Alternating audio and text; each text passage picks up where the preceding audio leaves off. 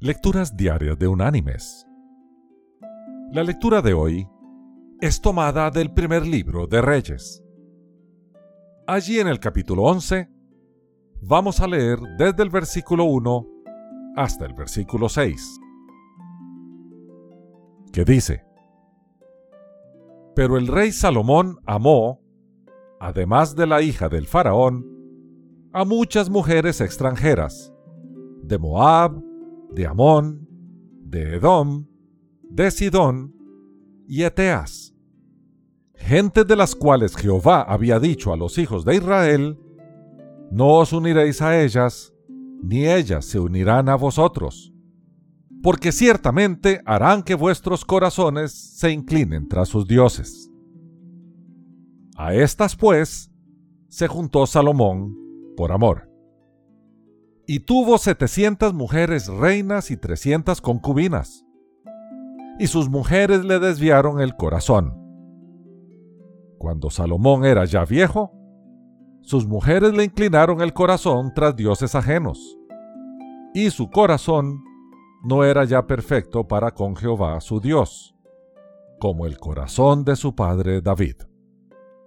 Salomón siguió a Astoret, diosa de los Sidonios, y a Milcom, ídolo abominable de los amonitas. E hizo Salomón lo malo ante los ojos de Jehová, pues no siguió cumplidamente a Jehová, como su padre David.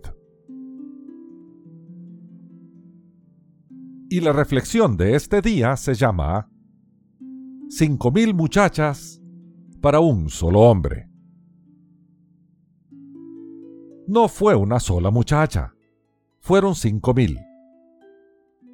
Cinco mil muchachas que lo obsesionaron, que le robaron el sueño, que lo lanzaron en una carrera loca. Algunas eran rubias, otras eran morenas, otras trigueñas, otras pelirrojas. Unas vestían a la moderna, otras a la antigua.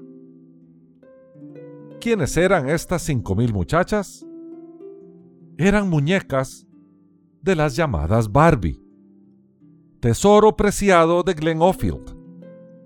Su afición era coleccionarlas pero Scott Sloggett las codició y las robó, después de lo cual incendió la casa de Glenofield. Luego, horrorizado por su propio hecho, se suicidó tomando una sobredosis de drogas. Hay hombres que pierden la cabeza por una sola mujer, así como los hay que la pierden por muchas mujeres. Este hombre perdió la suya por una colección de 5.000 muñecas, una colección valorada en más de medio millón de dólares. La historia bíblica y secular está llena de amantes célebres. Sansón y Dalila, David y Betsabé, Antonio y Cleopatra, Romeo y Julieta, Don Quijote y Dulcinea. Todas estas parejas son ejemplo del amor humano, de ese amor del hombre y de la mujer que se entregan intensamente al ser amado. Por ese amor dan hasta la vida, porque al fin de cuentas, el amor es la fuerza más potente del mundo. Ahora bien, el amor que Scott Slodgett tenía por las muñecas de Glenofield no era más que codicia, pues buscaba beneficio monetario. Él quería hacerse rico con una colección que era única. Pero si bien Scott solo buscaba aumentar sus bienes materiales, muchas son las personas que se abandonan a la lujuria buscando el efímero y voluble placer sensual. Por entregarse al deseo de la carne, abandonan esposa, hijos, respeto, conciencia y hasta el alma, no queriendo reconocer que la lascivia es una apetencia que mata. A Scott Slodgett lo abatió la avaricia. Al adúltero lo consume su lujuria, como nos detalla la lectura de hoy en relación al rey Salomón. Mis queridos hermanos y amigos, grande ha sido el amor de los famosos amantes de la historia.